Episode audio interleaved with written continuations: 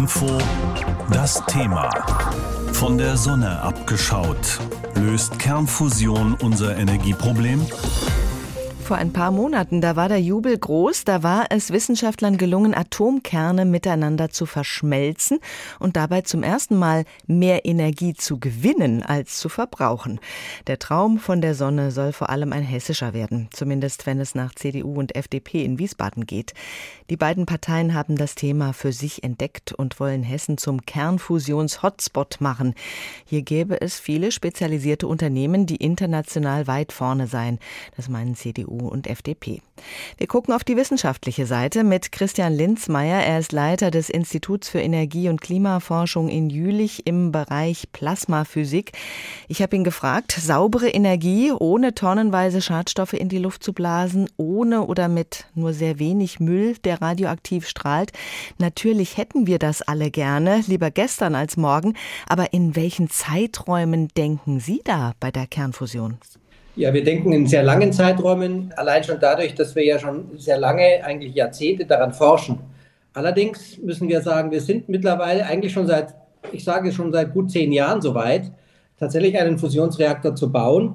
Allerdings ist ein Fusionsreaktor leider per se keine kleine Anlage, sondern wirklich eine große, tatsächlich vergleichbar mit einem großen äh, Gaskraftwerk oder Kohlekraftwerk oder auch einem Kernkraftwerk, also im Gigawatt-Bereich. Und deswegen ist die Bauzeit gerade für das erste solche Kraftwerk, wir schätzen eigentlich von dem, wenn wir jetzt sagen, so jetzt fangen wir an, dann müssen wir ein, zwei Jahre planen, dann fangen wir an, Gebäude zu bauen und dann dauert es aber 20 Jahre, bis wir Strom liefern. Also den Zeithorizont haben wir. Der wird uns auch häufig vorgeworfen, wobei ich dann einfach immer zurückgebe, ja, liebe Politik, entscheidet, dann fangen wir an. Aber wenn wir nicht anfangen, werden wir auch einfach immer darauf warten müssen.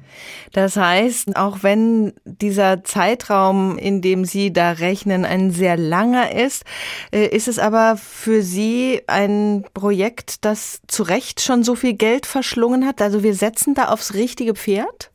Auf jeden Fall, die Fusion ist die letzte Primärenergiequelle, die die Menschheit noch nicht nutzt. Primärenergie heißt ja sozusagen nicht ein Energieträger, wie wir es haben, wenn wir Benzin die Tankstellen liefern oder auch Wasserstoff ist ja kein Primärenergieträger, sondern viele sagen auch ein Energievektor, also ein Mittel, um die Energie zu transportieren oder zu speichern. Dagegen ist die Fusion so ähnlich wie die Solarenergie oder natürlich auch die Verbrennung von Fossilen tatsächlich eine Primärenergiequelle. Und die nutzen wir bis jetzt nicht, außer indirekt über die Sonne. Die Sonne macht ja Fusion uns jeden Tag vor, schon seit vielen Millionen Jahren.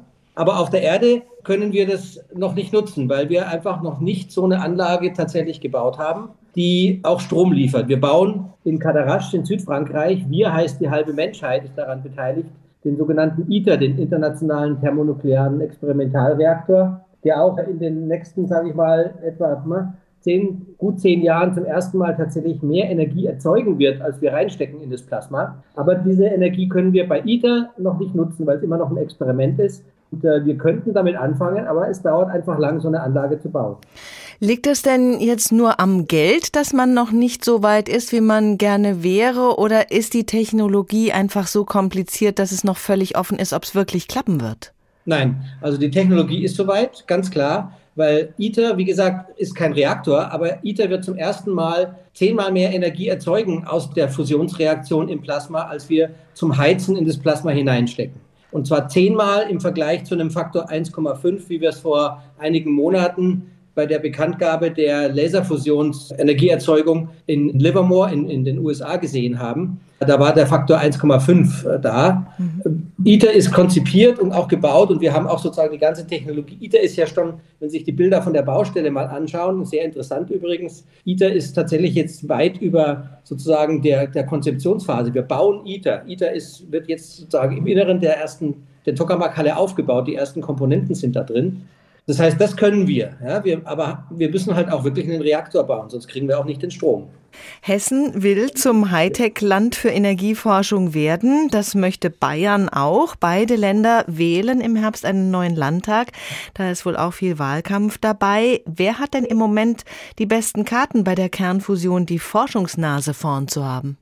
Ja, die Kernfusion denkt nicht in Gemeinden oder auch in Ländern, sondern wir denken sogar nicht mal national. Wir machen in Europa in einem großen Konsortium genannt Eurofusion, unsere Forschung gemeinsam und haben uns so aufgestellt, dass wir arbeitsteilig arbeiten, weil, wie Sie richtig sagen, die Technologie komplex ist und sozusagen nicht jeder alles für sich machen sollte oder muss. Wir arbeiten da zusammen.